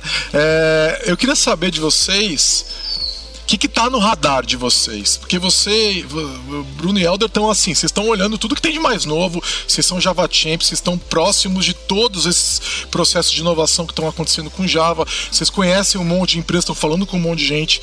O que que, que que tá no radar de vocês? O que que tá muito legal agora que, é, que fala, putz, eu tô olhando para isso porque esse assunto é um negócio que me interessa muito, eu tô, cara, isso aqui tá brilhando meus olhos. O que que tá no, é, acontecendo? O que que tá chamando a atenção de vocês hoje? É, um assunto que eu tô olhando muito agora, que entrou no Java 19 agora como preview, né? Ainda não é release, mas que já tá causando um frisson aí, que é, são as tais das Virtual Threads. Que é um negócio que, por incrível que pareça, praticamente não muda nada da forma com que você coda, mas que tem um potencial de melhorar muito a performance da sua aplicação. E o interessante é que é o seguinte, né? Não é que as threads executam mais rápidas mas a forma com que elas são geridas pela sua JVM ela é mais é, inteligente e isso no, no final te dá um throughput melhor, né? Eu até estava vendo uma palestra do Mário Fusco, né, um colega meu aqui da Red Hat, que ele falou que a, a grande sacada da Virtual Thread não é performance, é saber esperar, né? Que diz que o, a, a espera da conclusão de uma JV, de uma thread, desculpa, ela é feita de uma forma mais otimizada, né? Então esse é um assunto que eu, que eu tô, tô olhando com bastante interesse, porque acho que a gente vai ter coisas muito legais do ponto de vista talvez não tanto do dev, mas de quem constrói, por exemplo, servidores, de quem constrói ambientes que executam aplicações, porque esses que são que vão gerir realmente as threads, né? E também um assunto bem, bem bacana. E, e é legal porque quando teve o um anúncio do Java 19, logo em seguida eu comecei a ver os, os engenheiros do .NET, do Runtime, etc., falar disso. E agora já estão até fazendo provinha de conceito no .NET, ou seja, é muito legal porque aquilo que a gente falou mais cedo, né? Esses ecossistemas se retroalimentam, eles puxam uma Sim. coisa um do outro. Então, e, e, agora uma coisa que você falou, Helder, eu pensava que o grande lance das virtual threads, é, pelo meu entendimento, é que são é, threads de user mode, né? Não são threads SO, Sim. certo? É, e o lance não é desempenho? Então, eu achei que eles o lance de fazer virtual threads era para ganhar desempenho, não é isso? Não, você ganha, mas não é que a thread em si executa mais rápida. Mas é que o tempo que ela leva para você iniciar uma task e finalizar. Que o, que o, desculpa, que a JVM faz a gestão de várias threads isso sim é feito de uma forma mais rápida. Ah, tá, Agora a tá. thread em si, ela executa num tempo até, às vezes, às vezes o mesmo tempo. Né? Então... É, eu acho que toda essa questão de memória, né, ficar re restaurando memórias entre, entre threads e tal, é, custa para processamento, né? Não sim. custa pouco, né? Desse, se a JV, o louco é a JV, é que a JVM conhece o contexto da aplicação, né? O processador uhum. não conhece isso. E conhecendo o contexto da aplicação, ela consegue fazer uma gestão de memória muito mais interessante, né? De repente, uhum. em vez de tirar aquela, aquela stack da memória, ela mantém a stack na, na thread de SO, né? E depois, na hora de, de, de alterar, ela, ela não precisa refazer tudo do zero, né? É muito mais introspectiva dentro do contexto da aplicação, né? É, é, é um assunto muito apaixonante mesmo. Eu concordo com você que é um negócio para olhar de perto, muito legal. É, até uma coisa que a gente estava conversando que é, quando você vê uma tecnologia evoluindo, você, pelo menos do que eu vejo assim, né? Você vê que é uma tendência de aumentar o nível de abstração. Né? Então, cada vez mais você tem um nível de abstração maior de coisas complexas. Então, hoje, as threads que existem atualmente no, no, na JVM, que você usa, sei lá, um thread ponto qualquer coisa, aquela, aquela API ela é um wrapper em cima da API de SEO mesmo. Então você, no fundo, está acessando uma API de SEO que é muito cara, que putz, lidar com ela é, é, até um uso que não é tão bem feito assim dos recursos. Então, o que, que o Virtual Thread está dando para você? Ó, eu estou fazendo um negócio, estou abstraindo para você o, esse acesso às threads de uma forma que você consiga é, usar isso de uma forma muito mais é, interessante. Inclusive, o próprio Brian Getz, né, que o Bruno mencionou ele, eu li um artigo dele que ele fala o seguinte: para usar Virtual Thread, você não tem praticamente nada o que aprender. Na verdade, você tem muita coisa para desaprender. Né? Então, práticas que a gente tinha para lidar com threads, na verdade, você não precisa lidar mais porque isso está sendo abstraído para você. Então, é, é, achei fantástico o trabalho que eles fizeram. É, a coisa legal do Virtual Threads é que você. Porque quando você. O thread é um recurso, né? Então, toda vez que você usa um recurso, você precisa se preocupar se está usando o recurso, está usando demais, está usando pouco, né? Assim, então você tem que preocupar. E o Virtual Threads te, te libera disso, tá certo? Porque você pode usar você quer criar threads? Cria threads para tudo, tá certo? Né? Você não tem mais preocupação, você cria quantos threads você quiser e você deixa que a máquina virtual gerencia isso com os threads de verdade. Então, você é mais ou menos como a história dos containers, né? Você libera a uhum. sua preocupação de pensar no recurso e você deixa pro runtime pensar no recurso, certo? Eu acho que isso é, é assim, assim como a gente está melhorando o desenvolvimento de software com containers, os, os virtual threads caem na mesma linha. É, inclusive o, o, Ron Presler. O Ron Presler é o cara que escreveu a, a proposta da, das Virtual Threads. Ele diz que com as Virtual Threads, a thread não é mais um recurso, ela é uma task. Então você tem que parar de tirar da cabeça que ela é um recurso. Não, você não está né, consumindo o recurso, você está lidando com uma task. Então a, a, o modo de olhar para aquilo é diferente, né, você como deve. Muito e você, bom. Bruno? O que, que, que, que, você está vendo aí de, então, galera, eu na verdade tô pux... eu vou puxar um pouco pro outro lado, assim, tá certo? Porque o que eu tô vendo agora é, assim, eu, eu tenho feito bastante trabalho é, recente aí com carreira, né? Como é, que, como é que o desenvolvedor tem que pensar na sua carreira, tá certo? E para mim, eu acho que a, a, coisa do momento aí é a gente entender, né? Talvez não, é nem a parte da tecnologia, é a gente entender como é que a gente cresce, tá certo? Além, do, além da posição sênior, né? Acho que isso que é uma coisa que para mim tem sido altamente fascinante, né, é, de como que é, nos últimos anos isso tem, é, as pessoas começaram a aprender, né, de que é possível a gente continuar sendo técnico, porque essa discussão que a gente está tendo aqui, galera, que é uma discussão super técnica, super bacana, tem, a gente adora fazer isso, certo? E às vezes chega numa situação na sua empresa que a sua empresa que é agora, não, meu, agora você tem que gerenciar as pessoas, você tem que. E eu adoro o fato de que, né, todos nós aqui, por exemplo, né, certo? o Giovanni, por exemplo, está tocando a própria empresa, né, é, que a gente foi capaz de ultrapassar essa, essa, esse limite da, né, do, do, do, do técnico e continuamos técnicos. Tá então, para mim, eu acho que esse movimento que está acontecendo agora, que é um movimento que depende exatamente de muita gente ter chegado em, alto, em, em grandes níveis de tecnologia, muita gente ter chegado em muitos anos de expertise, né, do mercado ter se profissionalizado mais. É, alguns anos atrás, não era possível fazer isso, tá certo? Porque não tinha trabalhos sofisticados suficientes para que você continuasse sendo técnico. Então, só poucas empresas no mundo tinham essas pessoas que podiam continuar sendo técnicas, né? E você falou muito da, da, da, da Microsoft aí, Giovanni. Eu tive agora, recentemente, né? É, eu sempre, eu não consigo falar, nunca consigo falar o sobrenome dele, que é o Mark é, é, Z alguma coisa, certo? Ele é o cara da Microsoft, né? Que foi, é, que fez o, o, o .ez, ele que, ele que criou o, o, o formato .ez. Inclusive, no, no, os primeiros dois bytes aí do, do executável do Windows, né? É MZ que vem do nome dele, né? E eu tive com ele, eu jantei com ele é, esses dias agora. É um cara de 66 anos de idade, certo?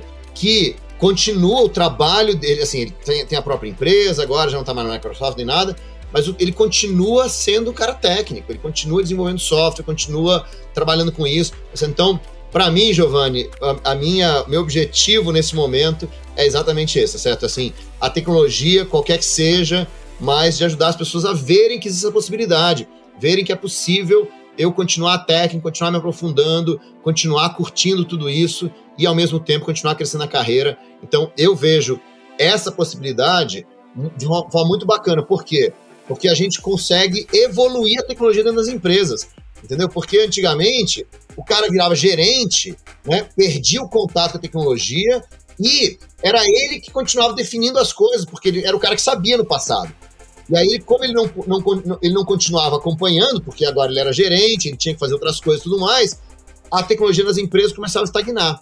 Hoje, o que eu vejo é o seguinte, que não dá para estagnar, certo? Por isso que eu acho muito legal o fato da, da, da, cadência de Java, eu acho muito legal a possibilidade dos containers, eu acho muito legal essa, essa discussão que a gente está tendo aqui, né, do ecossistema e tudo mais, mas hoje você pode continuar sendo técnico, continuar se aprofundando, continuar curtindo essas discussões todas e ainda assim aumentar o seu impacto nas empresas. Então, eu acho que isso pode causar uma revolução aí no desenvolvimento de software. Duas coisas, juntar isso com a questão dos containers para a gente acelerar a entrega eu acho que é uma coisa fantástica aí para a gente prestar atenção no futuro. Legal. Obrigado, pessoal. A gente está dando nosso horário aqui. É, assim, eu quero marcar uma segunda parte, assim, porque vocês, vocês eu tenho assim, eu, eu fico uma, vocês têm muita coisa que eu quero conversar, quero trazer mais, ouvir mais o que vocês têm para dizer, porque é, é, assim, primeiro vocês quebraram alguns conceitos errados que eu tinha e me deram uma visão complementar de um monte de coisa que eu não sabia. Eu acho que não sou só eu que tô, eu acho que todo mundo que, eu, que tá ouvindo aqui deve estar tá pensando a mesma coisa. Esse, assim, a cabeça tá borbulhando de coisas assim para eu dar uma pesquisada, entender o que, que tá acontecendo. É, realmente foi muito legal. Obrigado aí pela, pelo tempo de vocês, viu? É, eu acho que todo mundo que vai ouvir vai concordar comigo que realmente foi muito legal. Obrigado. Já que o podcast vai ser lançado, né? Não sei que data que o pessoal tá ouvindo isso, mas vai ser lançado aí perto do Natal. Posso dar um presente pra galera, não? Pode, lógico, manda aí. Então, beleza. É, porque assim, eu tenho uma coisa que eu faço há muitos anos, Giovanni, que é nessa virada de ano, né? De falar como é que as pessoas podem pensar no próximo ano, pensar na sua carreira e tudo mais. Né? Então eu sempre faço um trabalho aí para né, ajudar o pessoal a pensar. E eu escrevi um livro sobre isso, chamado The Best Developer Year, tá certo? Então eu vou pedir para o pessoal colocar aí o link em algum lugar, né? É, vou colocar aqui no, no chat, no nosso chat interno, mas jv.mn barra best year, né? Vai ser o link que eu vou passar para vocês aqui, que é para você ter acesso ao livro Best Year, para você pensar no seu próximo, na sua carreira. É de graça, presente de Natal para todo mundo aí. Maravilha, vamos colocar no show notes aí, aí quem, quem quiser pegar é só dar uma olhada lá. Helder, você quer, você quer finalizar e mandar algum recado? Primeiramente, obrigado, Giovanni, Samuel e Isabela, pelo convite. É, obrigado a todo mundo que está ouvindo e se quiserem falar comigo, eu tô lá no Twitter, que é o Elder Java, e no Instagram, que é o Elder Moraes. Obrigado. Olha, Queria agradecer a Lambda aí por esse trabalho, Lambda 3, né, por esse trabalho do podcast.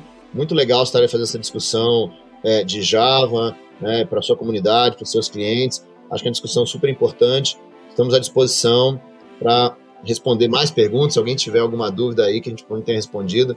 Muito obrigado, Giovanni. Muito obrigado, Samuel. Né, muito obrigado, a Isa, aí, pela, pela, pela oportunidade. Muito obrigado, a Lambda 3, por fazer isso. Quanto mais a gente promover essa discussão, acho melhor para todo o desenvolvimento de software no Brasil. Não, vocês vão voltar aqui, a gente tem muita coisa para conversar. Valeu, pessoal. Tchau, tchau. Você ouviu mais um episódio do podcast da Lambda 3. Indique para os seus amigos esse podcast. Temos também um feed só com assuntos de tecnologia e outro que mistura assuntos diversos. Toda sexta-feira, sempre com o pessoal animado da Lambda 3.